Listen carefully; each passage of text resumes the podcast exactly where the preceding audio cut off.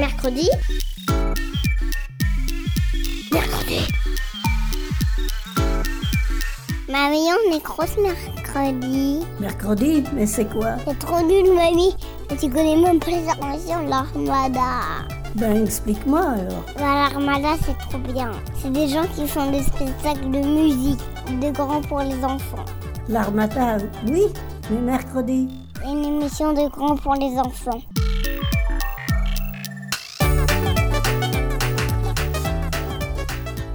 Aimes-tu te regarder dans un miroir?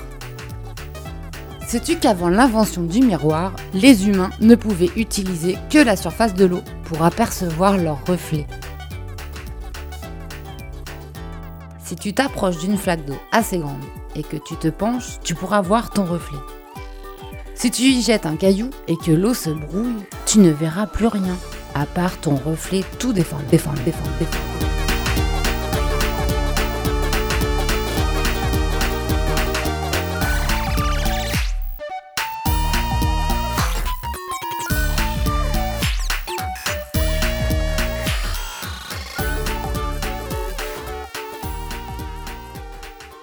Du miroir.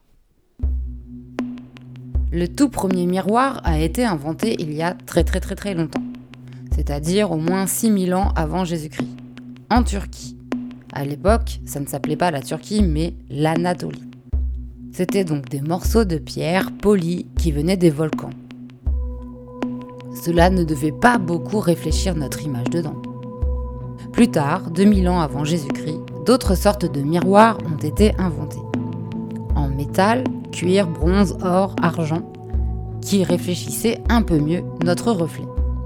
À cette époque, les miroirs étaient tout petits, de 2 à 7 cm, juste assez grands pour voir son visage dedans.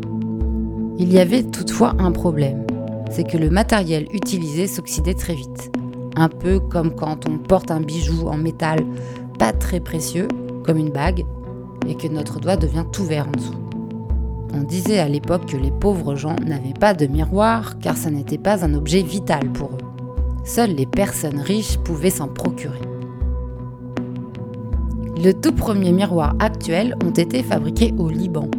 On y mettait une feuille d'or, d'argent ou de plomb dessus. Puis c'est au tour de la Chine, vers le 5e siècle après Jésus-Christ, de fabriquer des miroirs. Ils apportent une nouvelle méthode qui consiste à mélanger deux matières ensemble, de l'étain et du mercure. Bon ça c'est très toxique. Cette méthode a inspiré l'Europe, qui fait pareil que la Chine, mais plus tard, vers le 16e siècle. Voici donc venu le miroir en verre, qu'on appelle aussi une glace. C'est un- une véritable révolution. En Italie, à Venise, on crée les premiers cadres en miroir, des lustres en verre de cristal, et des maîtres verriers se font connaître. Du coup, les miroirs deviennent de plus en plus grands et on commence à en mettre dans les maisons. Avant, on ne pouvait se regarder dans un miroir que chez le marchand de vêtements ou le barbier par exemple. Dans les contes pour enfants, le miroir est souvent utilisé. Vous connaissez l'histoire d'Alice au pays des merveilles? Vous savez, cette petite fille qui au début est en train de se reposer dans l'herbe avec son chat. Et puis soudain, elle voit passer un lapin habillé, qui parle et qui n'arrête pas de dire qu'il est en retard.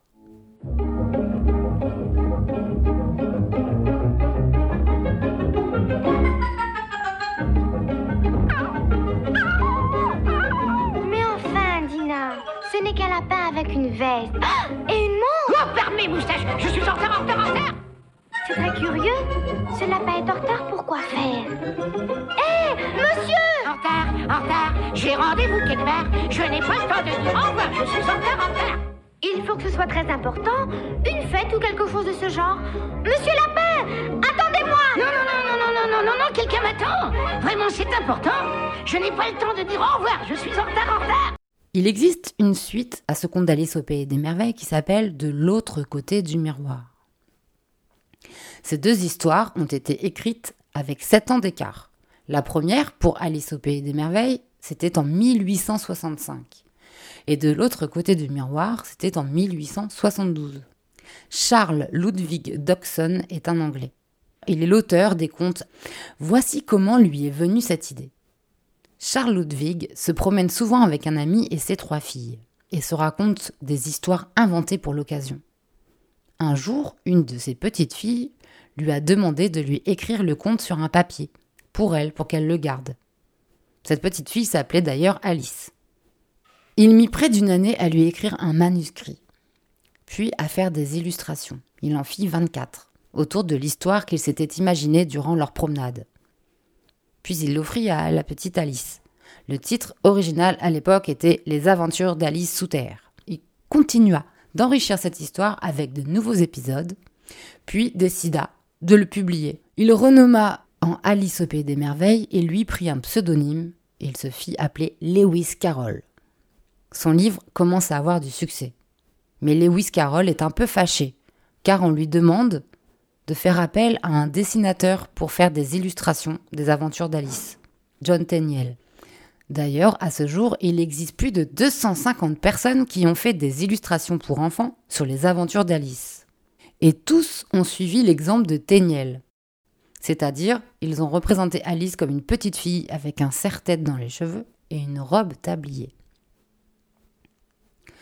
Walt Disney a fait une très célèbre adaptation en dessin animé de ce conte. Le rappeur Oxmo Puccino a nommé un de ses albums Au pays d'Alice. Par exemple aussi, la compagnie du Cercle de Chine a fait une tournée de spectacle en France qui s'appelle Alice in China.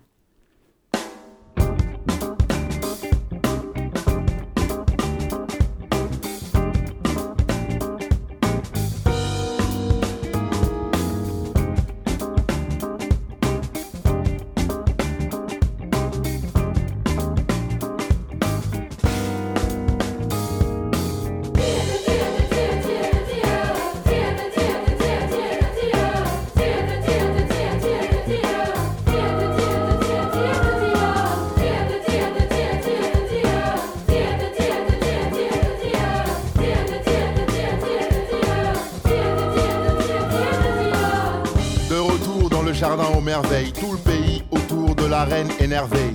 Alice ignora son petit pousset pour écouter l'histoire de 2, 5 et 7. Des corps plats et rectangulaires, des gens sympas aux mines, patibulaires, qui cartonnaient de façon courageuse, alors qu'ils rêvaient de salles de jeu. Ils ne pensaient qu'à faire tapis, ils avaient connu Las Vegas. C'est le destin des cartes qui voulaient toutes être l'as des as. Ils ne pensaient qu'à faire tapis, ils avaient connu Las Vegas. C'est le destin des cartes qui voulaient tout être l'as des as.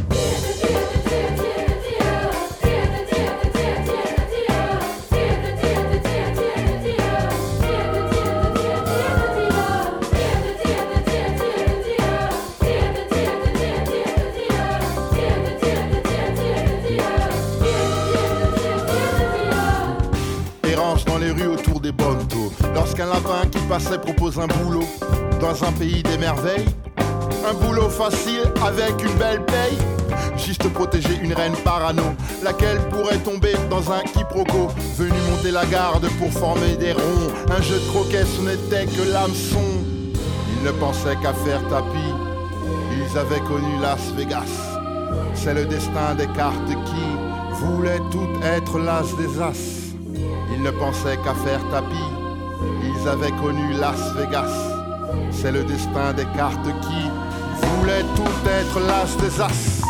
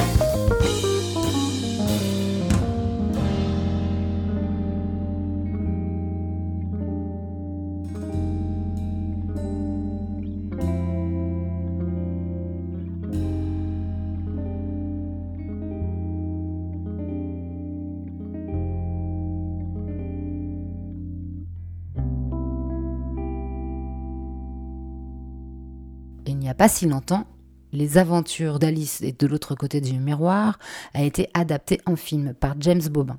Vous pouvez retrouver une version de 194 pages aux éditions Gallimard Jeunesse à partir de 11 ans. Voici un résumé. Alice est dans son salon et regarde son chat. Quand soudain, elle s'imagine pouvoir passer au travers d'un grand miroir du salon. Et se dit que ce serait génial. Le miroir se met alors à se brouiller, et Alice plonge dedans. Elle se retrouve ainsi de l'autre côté du miroir et croise plein de personnages aussi loufoques que dans l'histoire d'Alice au pays des merveilles. Elle recroise d'ailleurs le lapin, l'œuf Dumpy, le chapelier fou, la dame rouge. Dans cette aventure, Alice va devoir faire une grande partie d'échecs géante où elle incarne un pion. Dans cet univers, tout est inversé. Et parfois, rien n'a de sens. Par exemple, si Alice a très soif, on lui donne un gâteau sec à manger. Ou encore, si elle se met à courir vite, elle fait du surplace.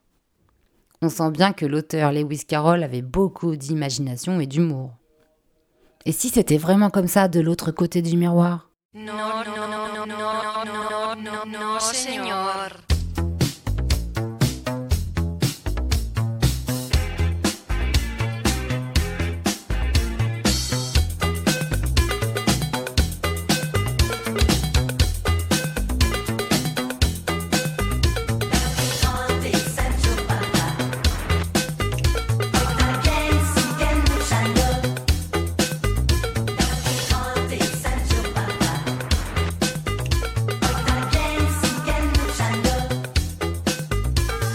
Connaissez-vous le fameux Don Quichotte de la Manche? Il est un personnage inventé par l'auteur espagnol Miguel de Cervantes. Don Quichotte, c'est un chevalier, accompagné de son écuyer Sancho Panza. Son cheval s'appelle Rocinante ou Rocinante. Dans ce roman sont racontés les voyages de ce chevalier, écrit en 1605 et l'autre partie en 1615. Donc autant vous dire que c'est très vieux, beaucoup plus vieux qu'Alice au pays des merveilles. La particularité de ce roman, c'est que c'est une parodie des romans de chevalerie de l'époque. À l'époque, les chevaliers, euh, bon, bah, c'est des, histoires très sérieuses, des épées, des combats, euh, de la gloire. Ici, c'est une, une parodie, c'est-à-dire que vous allez voir que Don Quichotte n'est pas un chevalier comme tout le monde.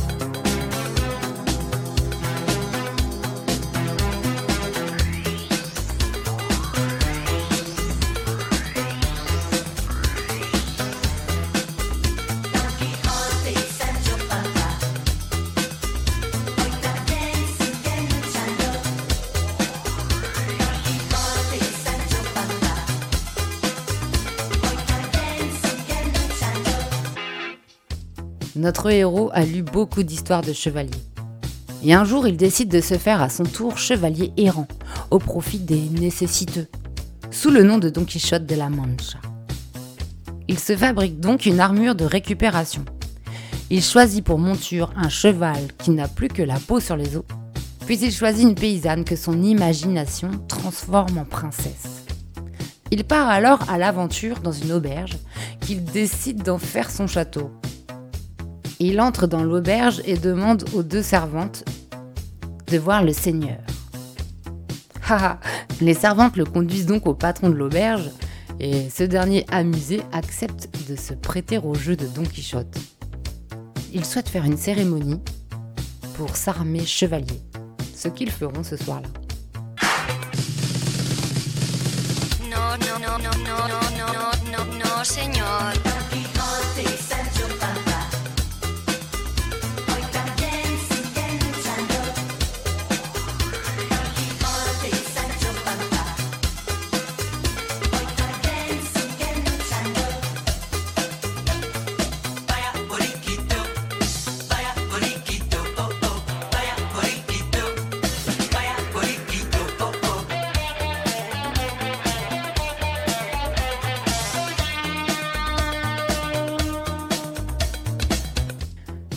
Fier d'être donc promu chevalier par l'aubergiste du coin, il retourne à son village pour convaincre Sancho Panza de devenir son écuyer. Celui-ci accepte. Tous les deux partent à l'aventure. Cela commence lorsqu'ils croisent des moulins à vent qu'ils prennent pour des géants à combattre. Une nuit, Don Quichotte rencontre le chevalier des miroirs, qui prétend l'avoir déjà combattu. Sur ce, Don Quichotte le provoque en duel au lever du jour. En échange de quoi, le chevalier des miroirs lui demande de retourner dans son village, si jamais il perdait le combat. En fait, il s'agit bien sûr d'un coup monté, par un voisin déguisé en chevalier des miroirs, forçant le héros à se regarder en face, pour qu'il se rende compte que depuis le début, il ne joue qu'à des jeux d'enfants, qu'il a perdu la tête, il n'est pas vraiment chevalier.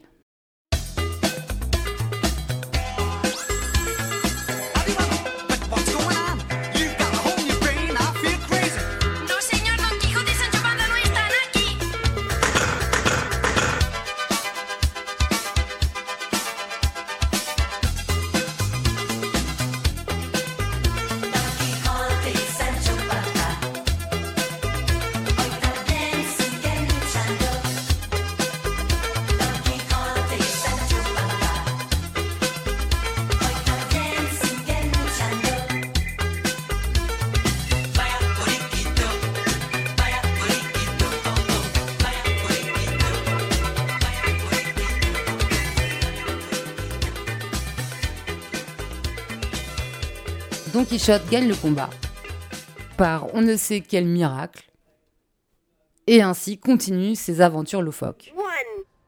J'aime écouter la radio mercredi. L'air et la terre avaient une fille, Écho. Cette charmante nymphe vivait dans les bois aux côtés de la déesse Artémis. Elle allait de rivière en torrent. Les arbres lui servaient de toit, la mousse et les jeunes pousses de lit.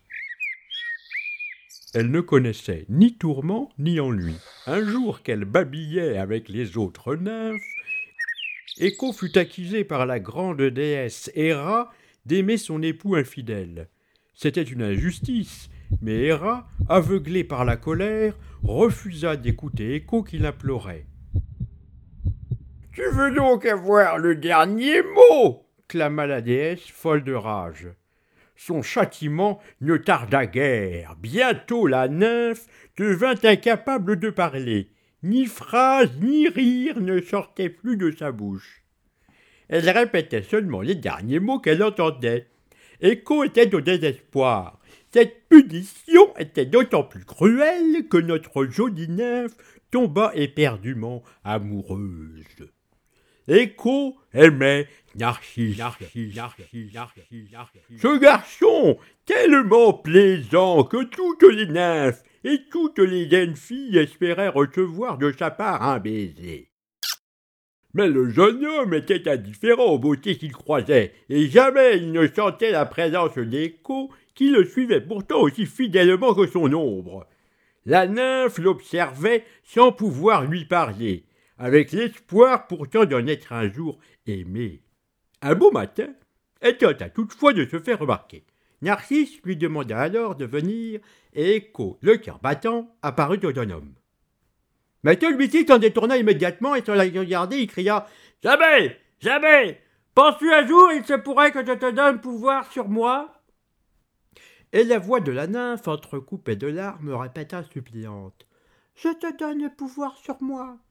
Mais déjà, Narcisse s'éloignait. Méprisé par celui qu'elle aimait, Écho s'enfuit à travers bois jusqu'à trouver une grotte dans laquelle elle voulut cacher sa honte et son désespoir.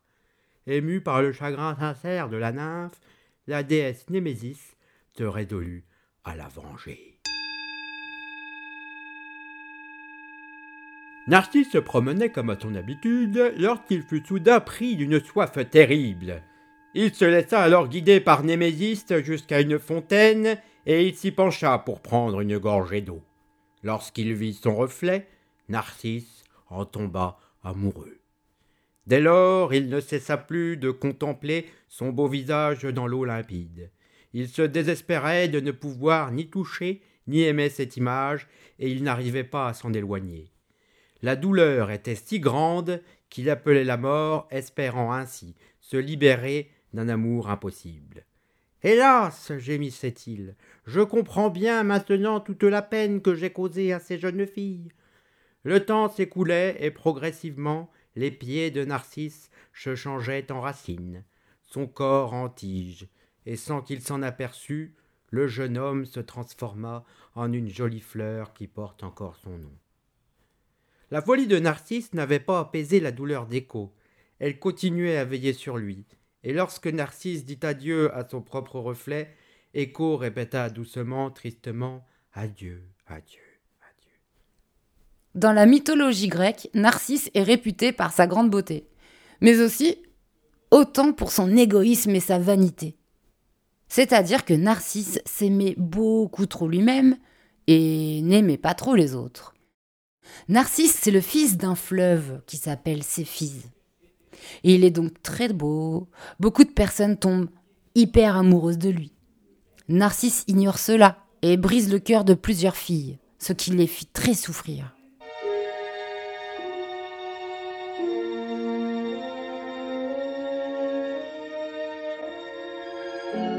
Esclave du miroir magique, accours du plus profond des espaces, par les vents et les ténèbres, je te l'ordonne.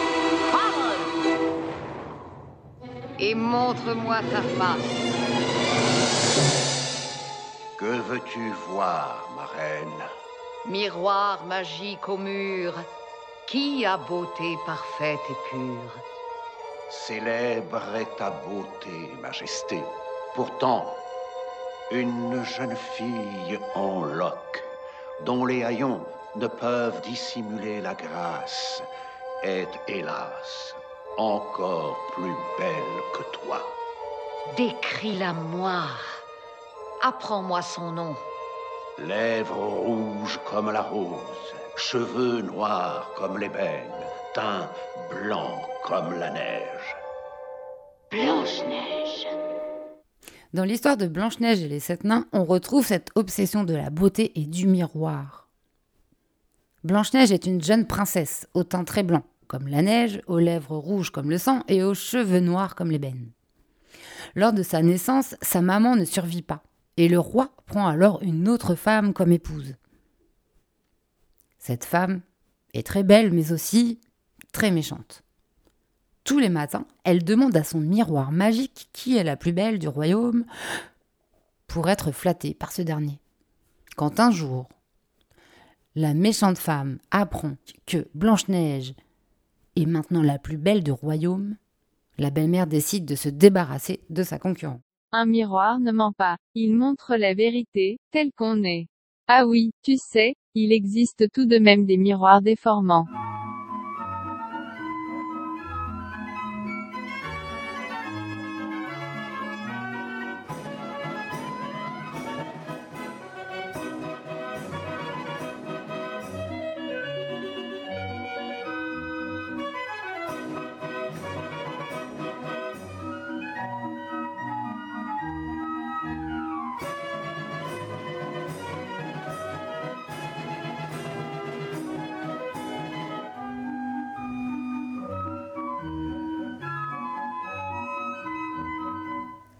Le Palais des Glaces ou le labyrinthe de miroirs est une attraction traditionnelle des fêtes foraines.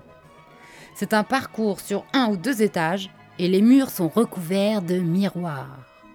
On ne voit que son reflet et son reflet qui se reflète dans les miroirs qui nous entourent.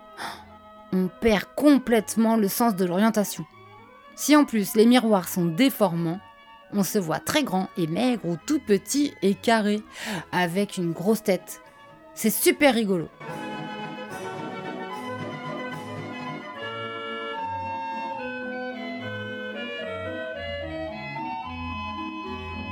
En effet, dans les années 1900, la fête foraine est un laboratoire avec des attractions, des monstres, des animaux bizarroïdes, euh, des maisons hantées, des cabinets de curiosité.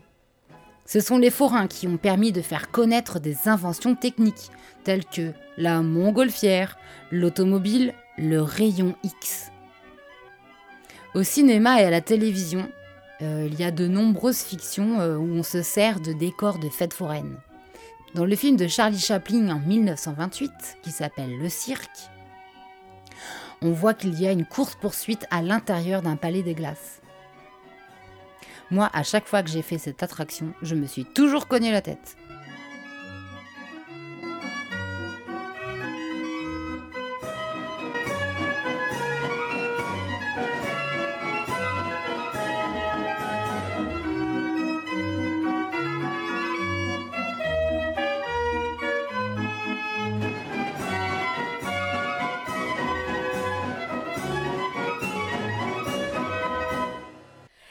Œufs miroirs en forme de cœur.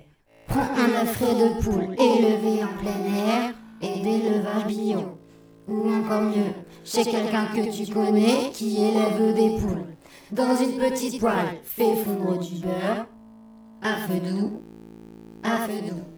Casse ton œuf dans un bol en faisant attention à ne pas percer le jaune. Dépose un moule spécial en forme de cœur qui peut aller dans ta poêle. Un. Et verse délicatement l'œuf qui est dans le bol. Ou ça, oui, dans le moule. Quand le blanc est cuit et que le jaune forme un rond brillant coulant à l'intérieur, éteins le feu et retire le moule. Tu n'as plus qu'à verser l'œuf au plat cuit dans ton assiette grâce à une spatule. Mettre du sel, du poivre, du paprika, de l'origan, tout ce que tu aimes. Tout ça sur le jaune. Et trempe, trempe des mouillettes de pain. Ouh là, hum. Mercredi. Mercredi. Mercredi. Mercredi.